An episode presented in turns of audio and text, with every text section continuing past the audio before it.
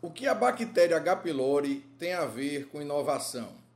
Todo mundo que um dia já teve uma úlcera gástrica conhece bem essa bactéria. Ela se desenvolve no estômago e é responsável por provocar a maior parte das úlceras e gastrites que muitos de nós um dia já desenvolvemos. A história da, da descoberta dessa bactéria pode nos ensinar muito sobre inovação, sobre a cegueira da atenção e sobre dissonância cognitiva. A descoberta da bactéria H. pylori prova que a nossa mente pode nos enganar, nos fazendo ver coisas que não existem ou nos deixando cegos para coisas que estão bem debaixo dos nossos olhos.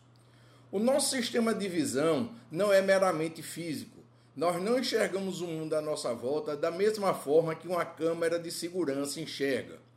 Aquilo que vemos ou aquilo que não enxergamos é fruto de um conjunto complexo de interações neuronais que começam com a captação das imagens pelos nossos olhos e terminam em uma estrutura que existe em nosso cérebro chamada de estriato. O trajeto das imagens que processamos em nossa mente é longo, só que não percebemos o tamanho desse trajeto porque tudo acontece de maneira quase instantânea no nosso cérebro. Quando uma imagem é captada pelos nossos olhos através dos nossos nervos ópticos, começa todo um longo caminho de processamento. A imagem que captamos através dos nossos dois nervos ópticos viaja para uma parte posterior do nosso cérebro, que fica localizada logo atrás da sua cabeça, um pouco acima da nuca, chamada de córtex visual.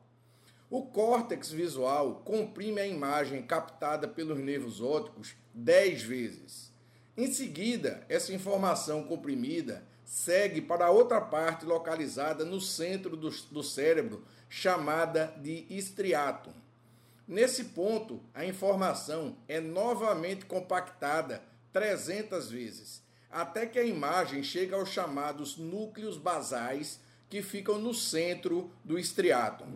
É só neste ponto que damos sentido àquela informação e decidimos o que fazer a respeito. É aí que entendemos e descobrimos o que os nossos olhos viram. Só que tem um detalhe: apenas uma pequena parte da informação que captamos na retina chega a ser processada. O restante dessa informação é descartada pelo nosso cérebro. Para fazer isso, o nosso cérebro utiliza uma série de filtros para selecionar a informação que deve ser mantida e aquela que deve ser descartada. Esses filtros são comandados pelas nossas crenças, pelas nossas certezas, pela nossa experiência anterior e por tudo aquilo que consideramos como verdade.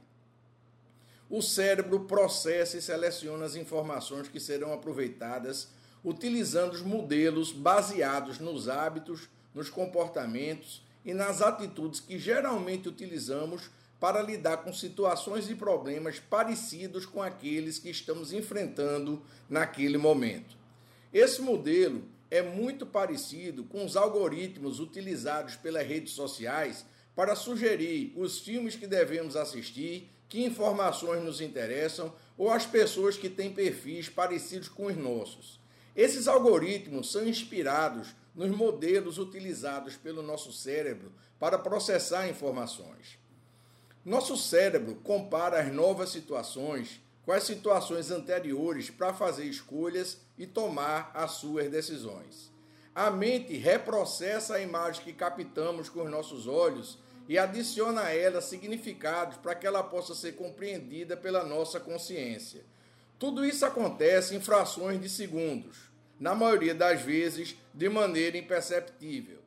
Os parâmetros utilizados pelo nosso cérebro para tomar suas decisões são baseados em todo um histórico de escolhas, decisões e ações tomadas anteriormente.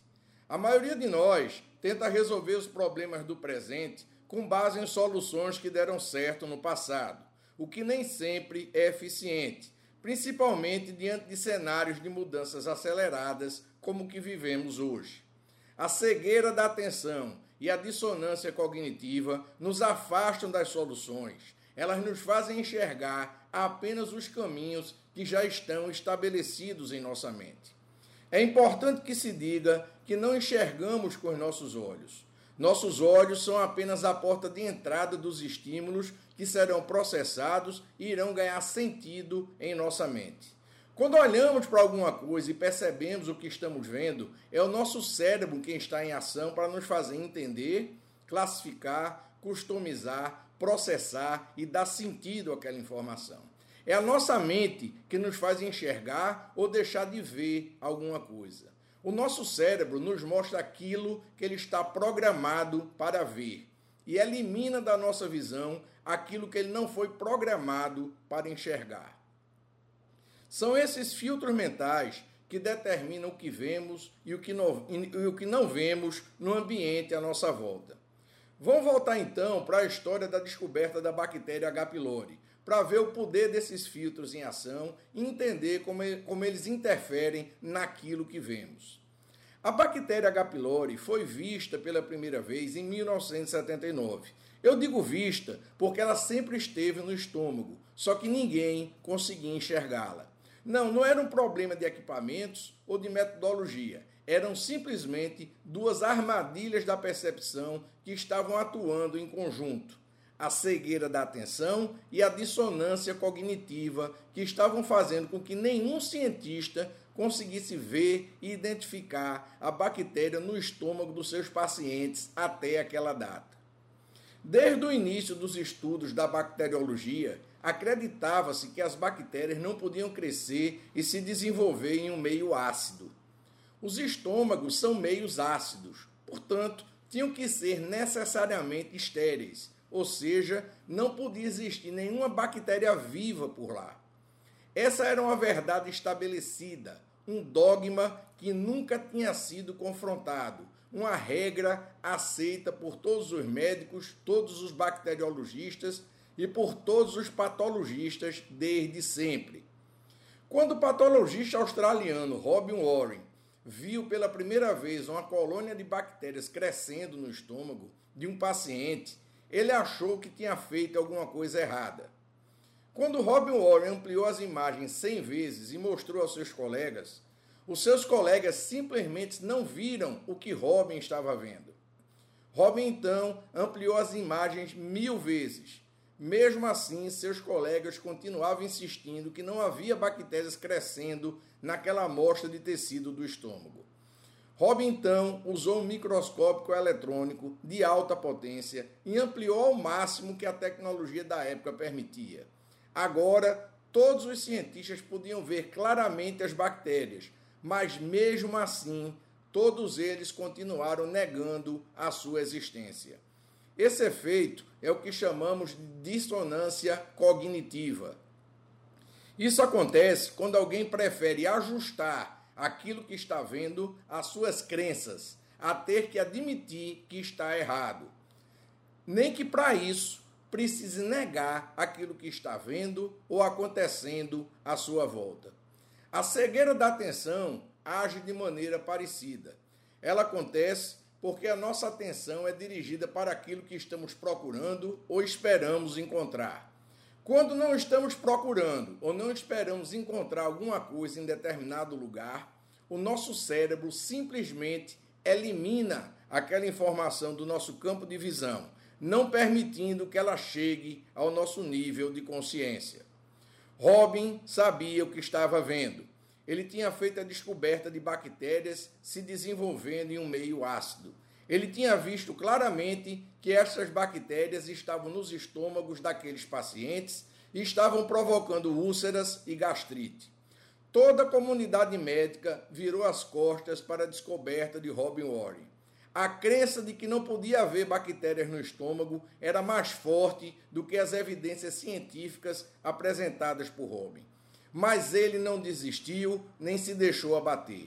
Ele seguiu em frente com a firme certeza daquilo que estava vendo, mesmo que todos os outros negassem as evidências apresentadas por ele.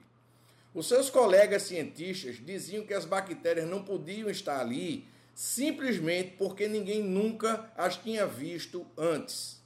Durante dois anos, Robin coletou amostras que mostravam claramente as bactérias crescendo no estômago.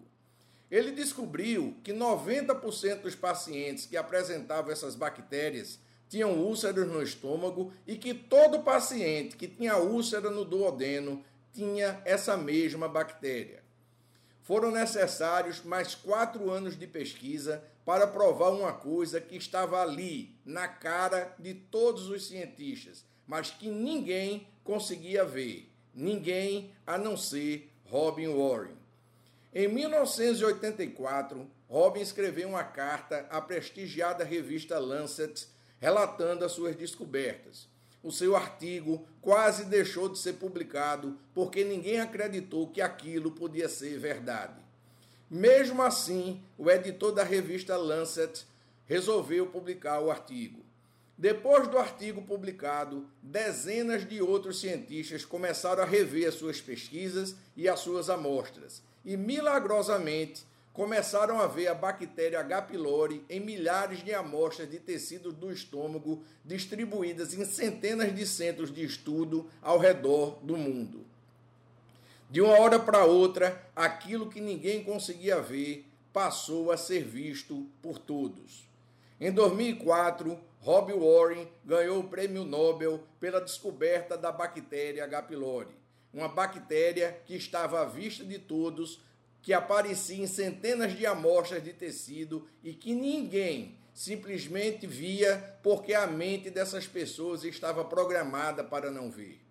A crença de que uma bactéria não podia crescer e se desenvolver em meio ácido tinha cegado a visão de todos os outros cientistas. A maioria deles estava cara a cara com a bactéria H. pylori todos os dias, mas a sua mente e os seus olhos preferiram dar ouvidos à verdade que estava estabelecida. Eles não viram porque a sua mente não os fazia enxergar. Que lição podemos aprender com a história do Dr. Rob Warren e com a pesquisa que revelou ao mundo a bactéria que estava escondida à vista de todos os médicos?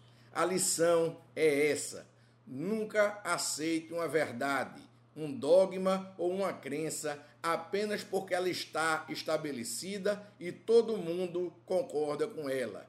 Toda vez que você começar a ver uma coisa que ninguém mais está enxergando, não pense que você está ficando louco. Pesquise mais um pouco para comprovar a sua visão e o seu ponto de vista. Não desista da sua visão apenas porque ninguém está enxergando aquilo que você está vendo. Siga em frente Trabalhe mais, pesquise mais, busque mais informações até que você tenha certeza daquilo que você está vendo. Não permita que as armadilhas da percepção afastem você do seu caminho. Mantenha seus olhos firmes e a sua mente aberta para o novo, para o inusitado, para aquilo que é incomum. Não limite as suas escolhas, os seus pensamentos e as suas ideias. Quando você encontrar algo novo, não feche os olhos. Não ignore o que você está vendo, mesmo que todo mundo à sua volta não consiga enxergar as coisas do mesmo jeito que você vê.